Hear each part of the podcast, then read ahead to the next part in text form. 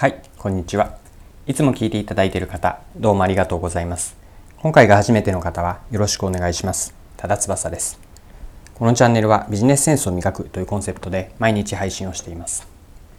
今日は何の話かというと、マーケティングになります。マーケティングで重要だと思っている顧客理解について一緒に掘り下げて考えていければと思います。それでは最後までぜひお付き合いください。よろしくお願いします。はい、え今日はマーケティングについてです。マーケティングの中でもこう最初にやるべき重要なことこれが私は顧客理解だというふうに捉えています。なぜじゃあ顧客理解が重要だと思うでしょうか？これはですね私のマーケティングの一言の定義にも関わってくるんですね。皆さんはもしこの場でマーケティングとは何かと聞かれればどのようにお答えになるでしょうか？私の一言の定義があるんです。マーケティングとは顧客から選ばれる理由を作る活動全般です。もう一度繰り返すとマーケティングとは顧客から選ばれる理由を作る活動全般。これが私の一言の一番シンプルで本質的だと思っているマーケティングの定義マーケティングの役割位置づけになります。でここで言っている選ばれる理由の選ばれるなんですけれども具体的には買ってもらえるとか使ってもらえる来店訪問されるこう指名されるこうしたものを、えー、総称として選ばれるというふうに言っています。でマーケティングの活動を顧客から選ばれるためにやること全般というふうに捉えると重要なのはじゃあなぜ選ばれるかなんですね。でさらに掘り下げていくと選ぶという行為の主体者主語は顧客ですよね。その顧客が、まあ、見込み客も含めてこれから顧客になってくれる人も含めてなんですけれどもどういう理由で、まあ、どのような状況でなぜ選んでくれるのかこれを理解することがマーケティングに直結します。まあ、そこでマーケティングで最初にやるべき重要なことといったのが顧客理解になります。顧客理解の観点も、えー、なぜ選ばれるのか選ぼうとしているのかその背景には何があるのかどんな気持ちがあって、まあ、どういう状況、えー、どういう目的で、えー、どのように選ぼうとしているのか。でその選ぶ時にも他に選択肢があってその選択肢の中からどういう具体的な理由、まあ、これは意識していても無意識的にもそうかもしれませんが比較優位があって自分たちが選ばれるのか。でその選択肢の自分たち以外の選択肢というのは、えーと、競合にあたるんですけれども競合と比べて自分たちの強みは何か、ま、こうしたことが全て選ばれる理由というように集約されるんです。ま、だからこそ顧客理解をなぜ選ばれるのかという観点そこを補助線に引いて顧客を理解していくこれがマーケティングではすごく大事な考え方になります。でここからはですねもう少しじゃあ顧客理解ってどうやるのについて掘り下げて見ていきましょう。で顧客理解なんですけれども私が思っているのは顧客理解のその広さと深さなんです先に後者の深さから言っておくと深さというのはどれぐらい、まあ、文字通り深くですよね。奥まで顧客のことを理解できるか。顧客というのはどこまで行っても究極的には自分ではない他人、まあ、赤の他人ですよね。で他人であるからこそしっかりと目を向けて向き合わないと理解できない。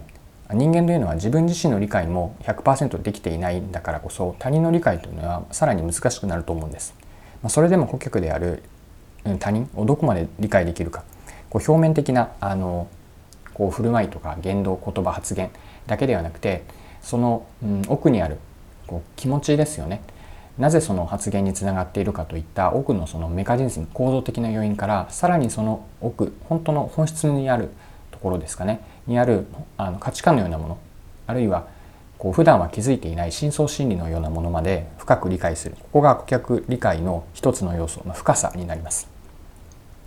じゃあもう一つのポイント広さとは何でしょうか？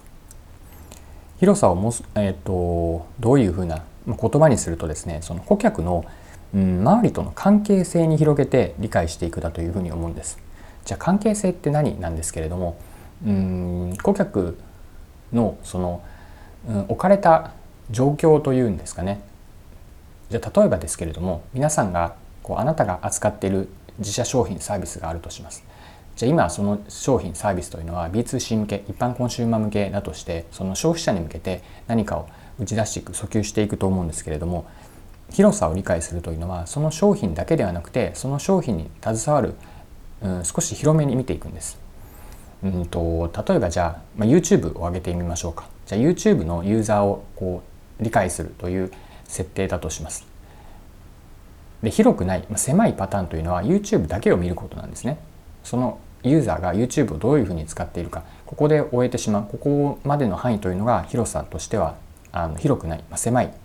ものになります。じゃあ広くなるとどうなるかなんですけれども YouTube の主語にするのではなくてその消費者ユーザーの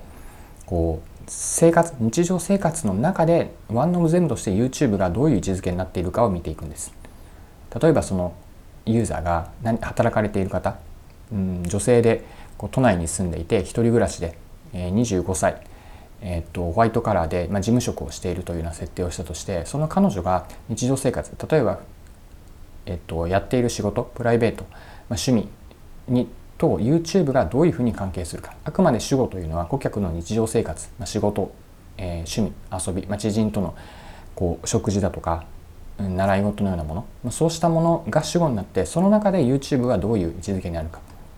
例えば友達と共通の話題になった動画を YouTube で見る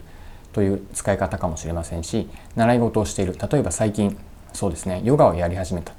で家でヨガをちょっと練習するために YouTube の動画で自分に合ったヨガのこうレッスンの動画を見てみる。といったようなあくまでこうサブとして主語ではなくこう従属的なものとして YouTube を見ていく。こういった観点が顧客理解をその広げて周りとの関係性からその YouTube がどういう位置づけをしているか。YouTube に比べ対してじゃあ競合は何か。